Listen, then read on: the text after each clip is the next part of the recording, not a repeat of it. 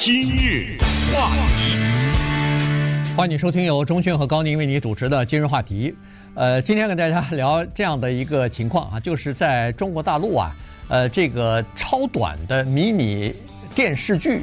现在已经开始逐渐的流行起来了。这个是专门为那个就是携带式的设备啊，比如说手机啊什么的来制作的哈。那么，而且呢，它除了在中国已经开始火起来以后呢，哎，已经转向海外市场了，其中包括美国市场啊。所以今天我们就聊一下这个现象，因为它有可能在未来几年。会这个变成一个相当呃畅销的或者相当受人欢迎的这么一个这个影视表达的这么一个方式。我们昨天在聊美国的超级杯比赛的时候呢，提到了现在的媒体呀，尤其是传统的媒体和社交媒体的冲突。这个冲突呢，就表现在媒体的一个不可逆转的。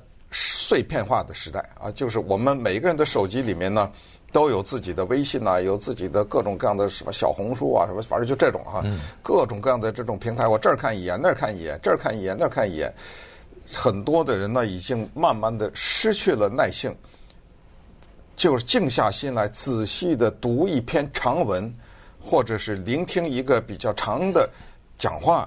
一个演讲，或者是看一段比较有内容的，但是时间比较长的影片啊等等，这个趋势呢就被现在我们说的叫做短片的城市啊再一次的印证。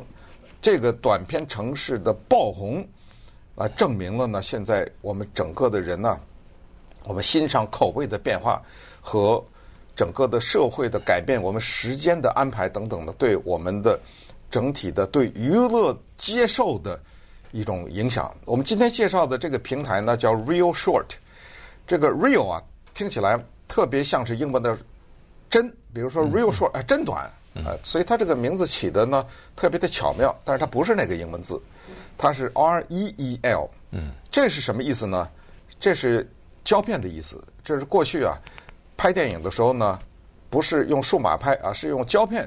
那那时候呢，一卷胶片叫一个 reel，在电影院里看电影，早年的时候人说这个是一个呃 one reeler，就是这一卷啊就完了，哎，所以它是一是这个意思，这一一语双关，这名字起得非常的巧妙啊，real short。为什么要介绍它？因为它居然打掉了 TikTok，这个现象让我们觉得值得来研究一下，也值得来介绍一下。同时呢。相对的来说，比较深层的分析一下，它能够成功，或者它的未来是否还会继续成功，这个现象啊的背后的人们的生活和心理的改变。对，以前的传统的电视剧，一般每一集差不多三四十分钟啊，四十来分钟哎一集啊，然后呢，呃，在中国大陆这种电视剧一拍，比如说二十几集、三十集。呃，甚至包括更多的啊，更长的大概都有四五十集啊，什么的都有。对，美国呢，过去它标准的是二十二分钟，对加上八分钟的广告，就是正好是半个小时嘛。对对，这个就跟放映的时间或者是习惯不太一样哈。那么好了，那现在的这个呃迷你的这个短的东西大概是多多少分钟呢？呃，长一点大概是五六分钟，短一点可能两三分钟就结束了，就这么一集。然后他一拍可以给你拍个什么一百来集啊，所以呢是这么个情况。而且你想，在两三分钟之内要展开一个情节，他不可能给你平拍呃平铺直叙的，他不可能给你呃角色的内心的这个世界给你拍一个长镜头，然后这两分钟都看这一个人独白戏，不可能啊。所以呢，他就适合那种。呃，短平快的那些呃那些剧情了啊，你比如说呃《Real Short》里边就有一个呃最近新拍出来的一个现在还挺受欢迎的，叫做呃抢个亿万富翁做老公啊，大概是这么个情况 是吧？呃这大概是这个呃这个名字吧。然后你看他第一幕刚开始的时候，一个女孩子坐在酒吧独自在喝酒。然后可能脑子里头回想一下这个过去的一些不不愉快的事情接连发生啊，在发生在他身上，比如说这个家族破产了，父父亲去世了，未婚夫要把他的订婚戒指拿回去啊，然后就等于是双方的婚姻呃原来订订婚的这个契约等于是要毁掉嘛。那么在这个时候呢，呃，有一个英俊的男子，中年大叔进来了。哦，这人原来是他前夫的叔叔啊，也是一个亿万富翁。那么这时候他理了一下思绪以后，站起来就跟他叔叔打交道，呃，就是就是打声招呼，然后俩人就呃一下子就开始发展这个恋情了，发展这个热火的关系了。一分钟一分半之内，把所有的这些转折等于是全部交代了。对，这里面跟大家介绍一下他们的拍摄啊，是一个什么样的理念？一个剧本，比如说是一百分钟啊，或者是九十八分钟，有这么一个剧本呢。他在拍的时候，他就知道将会是切开了播放，所以他把这九十多分钟的电视剧啊给他拍完了。拍完以后呢，一分钟一分钟的往外放啊，或者一两分钟 一两分钟这样往外放。他是怎么一个做法呢？他是让你在 Real Short 上面免费看三集到五集。嗯，这头三集到五集至关重要。对啊，他把各种的卖关子啊、吊胃口啊放足了，放在这儿。等你看到第五集的时候，哎呦不行啊！我要知道接下来怎么发展，付费吧。哎，付费，这是这么一个概念。他是先把它整个的拍完一百多集，九十几集啊，都是这么样的一个情况，还有三百多集的放在上面。那么这个时候就要把整个的创作的思维全部改变，就是他要在每两分钟的时候都要卖关。那么请问，怎么样做吊胃口呢？就必须得有戏，这个必须得有巧合，必须得有冲冲突。有句话叫做“人生如戏”，坦率的告诉大家，这句话不太正确。正确的是“人生不如戏”。嗯，哎，如果人生都如戏的话，也就没戏了。找人就是想在银幕上找到人生不如戏的地方。请问，在人生中，亿万富翁跟一个扫街的谈恋爱的情况是多少？你告诉我。啊，他他他能有那么频繁吗？所以我们才要看一个清洁工和一个亿万富翁的故事。这个里面讲的男女复杂的三角八角恋爱，他必须得是这样，他才能突出来。其实这样的戏到最后也是千篇一律，也有他的公式，甚至你稍微的静下心来，每个人都能瞎编点儿。我甚至不夸张的说，你可以，你此时此刻你给我送一句话过来，你随便送一句话过来，我马上能给你编一个。嗯，你随便说，高宁、中信，好，就这个你编一个吧。呃，第一集，两个人在那主持节目，呃，比如说啊，虽然说这个，但是所不知道的是，个突然之间我的电话响了，我想说不行，呃，我这个电话要不要接？正在那接，啪，拿起来这个电话，完了这集，啊，对不对？啊、呃，再一看。下一集，高宁老婆打给，哎，高宁的太太为什么不给高宁打电话？干嘛给我打电话？嗯，呃，这个里面，哎，在下集你知道吗？啊，这就这来了。呃，过了一会儿，又有一个谁，这一个同事说说不行，你们节目先停一下啊，这外面出了点事儿，呀，对不对？对我们这个节目主持了三十年了，有这种事儿发生吗？对不对？所以我就是告诉大家。这种东西它就是 real short 的的一个出发点，而且他还强调一定是竖屏拍摄，啊，它的拍摄都是竖着的，在它的左上角有一个 R，呃，它的标志公司的商标 real short，因为什么呢？因为他知道看这种东西一两分钟的，全是拿手机看的，嗯，知道吗？对，所以呢，它特别适合于中国大陆的有一些人，你比如说。呃，快递小哥就是最明显的。快递小哥，他大概中间的休息只有那么几分钟，等那个单子送完一个单子回去拿另外一个单子的时候，只有这么几分钟。那在几分钟之内，他要追一个剧，他就要看完这这个剧。对，我跟你讲，在北京大街上，呃，休息的那些快递小哥是人人在看手机。没错，就是。到了这样一个叫无一例外。对，就这确实是这样。然后你再看。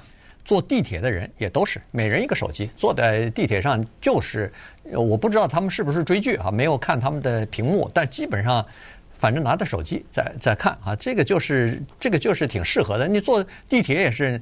几分钟就到站了，几分钟，比如说你坐个三站，也就是三五分钟的事儿，那你刚好追一部剧啊，没没看到一半，你看完了，呃，所以它就特别适合现在这个快节奏的生活的方式。再加上你，你有没有注意到，现在在发微信的时候，当一个人给你一个很长的文字，你还要划几下才能看到底的时候，你心里有是不是有一种不耐烦？什么这么长我不看了，根本不对对对，呃，看一个头 没意思，就看看结尾，完了。有的人可能一看那个呃那么长啊，划就划过去了。呃，一个视频四十五秒不看啊，对对，所以现在已经四十五秒以上绝对没错。现在这个胃口或者说现在的这个注意力啊，真的是越来越短啊。那么这个呢，你不要小看这个事情啊，这个等于是把整个的电影和电视它的叙事的方式啊。可能慢慢的都要改变，哎，这就是没错，这真的是一个叫做零食和正餐的问题。对啊，在电影院看个两三小时的电影，这是算正餐了。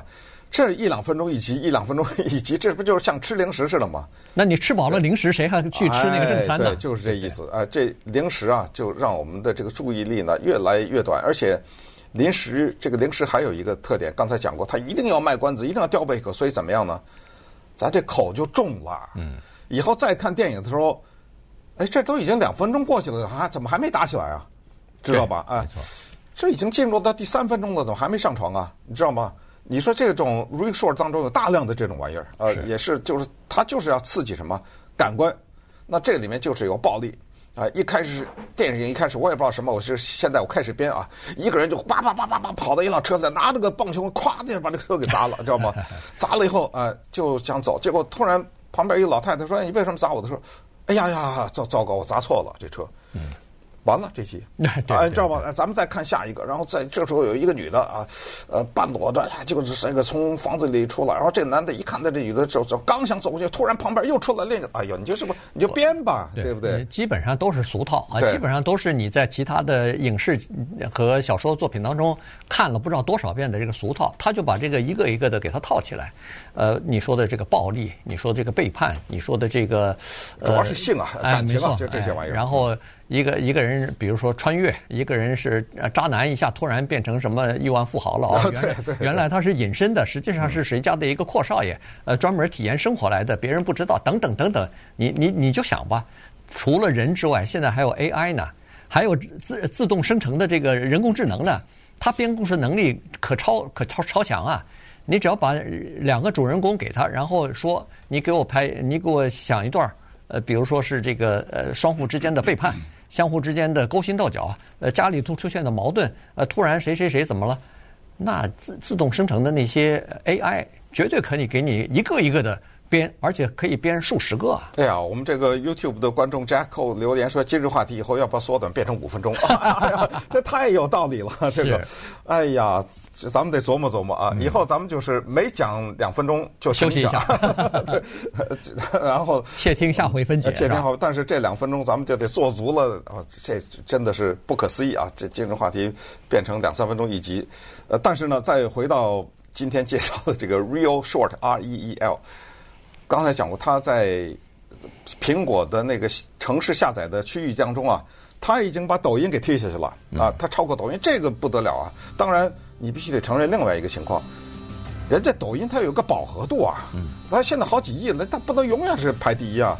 那那那到最后，谁还没下载啊？到人手人人都有都有了都有的话，你他当然不可能一直待在那儿了。所以后来出现的人有可能会击败他。这个呢，是一个中国大陆的一个人叫贾毅。啊，他创办的公司，这个公司呢是在美国的 Sunnyvale, California，它的总部在加利福尼亚州。这个公司的名字叫做枫叶互动，枫树的那个叶子啊，枫叶互动。这这家公司，那稍等会儿我们再看一看这些这个所谓的短片呢，为什么开始缓慢的向美国移动？今日话。欢迎您继续收听由钟迅和高宁为您主持的今日话题。这段时间跟大家讲的呢是，呃，中国大陆先流行起来、先火起来的这个超短型的呃电视剧啊、呃系列剧啊，啊，它逐渐的向海外在蔓延啊。这个呢有数字显示啊，刚才说的这个 Real Short 这个城市应用城市，它已经进入到这个苹果的那个。Store 里边去了嘛？呃，在从去好像是从去年开始，去年十一月开始，它在娱乐界的下载方面已经超过苹果。然后过去这几个月里边啊，TikTok，呃，过去这几个月呃，全部是保持在前十啊，下载前十。现在已经至少有三千万次的下载，那么其中百分之四十啊是美国，嗯啊、呃，美国的手机下载的啊，所以呢，你看它逐渐的就要在朝这个呃朝美国在在移动啊。那这个呢，实际上也在中国大陆改变了电视剧方面的这个啊、呃、拍摄哈、啊，因为。呃，中国有一个拍电影和拍电视剧的这么一个呃最集中的地方，这就在浙江的金华市的那个横店啊，在那个地方呢，有各种各样的道具啊、布布景啊、呃电影一条街啊什么的，所以很多那个影视的导演呢都选择在那儿拍一些东西。那么现在呢，据说在任何一天，在这个横店周围这些地方的拍摄，至少有。三百个不同的摄制组就在拍这个短片呢。嗯，呃，这个呢就有点像我想起这个呃台湾的话剧啊，叫《暗恋桃花源》，呃，里面就是大家抢一个地方，呃，抢一个地方要各自拍自己的东西，从这儿引发的这么一个戏，赖声川的话剧，在这个横店这个地方拍戏是这么一个情况啊，因为这个场地啊，它它又是什么短片吧，是什么之类的，这个。投资呢就非常的小，可是如果你中了的话，如果你这个故事想的啊比较巧妙，让人看的话呢，你的收益是大比例的收益。为什么呢？因为你用的一律都是无名的人，那演员请不起，而且我是说有名的演员请不起，而且你知道多少演员吗？是愿意免费演，因为他想在这个平台上红了以后接别的片约去。所以很多的演员免费，就按下咱们这个横店的这个地方拍戏，先不表，就说是美国。我们你到 YouTube 上去哈，YouTube 上你打 Real Short R E E L，然后打一个短 Short S H O R T，有很多这样的短片让你看。当然，他不可能让你看全部啊，他就让你看一些，你就大概知道。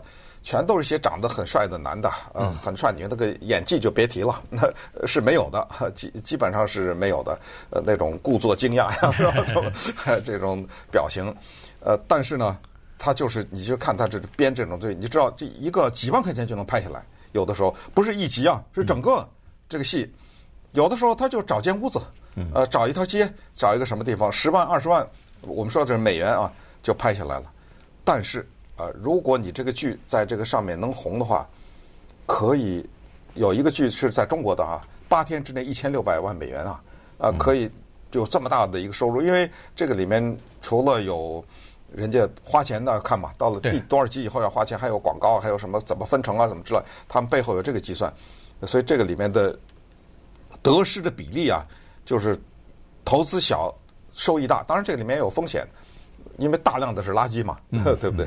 对，那么呃，其实这个短剧市场在中国其实已经形成气候了啊。据说在去年的时候，它的这个市场的价值已经超过五十亿了，呃，逐渐的还在扩大。因为这个手机上头有各种各样的呃片子越来越多，片库越来越多的话，那你就有选择，你的这个收入肯定也会增加。那么进入到美国来，它有一个好处就是，在美国它这个它制作成本跟美国的电视剧没法比啊。美国的呃 Netflix 它如果要是购买一个那个 Crown 的一集一千四百万啊，它是用这种价格，那横店拍出来的三十万二十万，对，那怎么比啊？当然。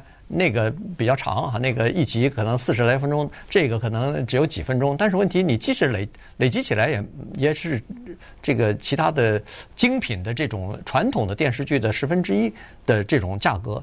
但是它它为什么来到美国呢？据说一个原因就是说，你到海外市场去拓展的话。不在中国发行的话，它的这个内容的尺度会大一些啊，就是不管是色情是暴力什么的，有很多在中国国内是受到限制的。到海外这方面的内容是没有限制，这是第一。但是它也有一些，呃，它也有一些这个挑战吧。你比如说，呃，在美国，那呃，你光是抄人家的一个东西，可能就有点麻烦。原因是在这儿。这个版权的保护，呃，可能会更严格一点。同时，美国也会担心，如果一个呃这个城市，比如说一个 APP 啊，你如果收集太多的这个客户，就是订户，哎，订户的这个资料的话，那现在不是美国国会也好，各个州也好，对中国来的这种高科技公司呃非常担心嘛，生怕他们把这些呃就是美国国内用户的这个数据呃拿去用啊什么的，呃转转到中国国内啊，所以所以这方面呢，可能也是需要考虑的。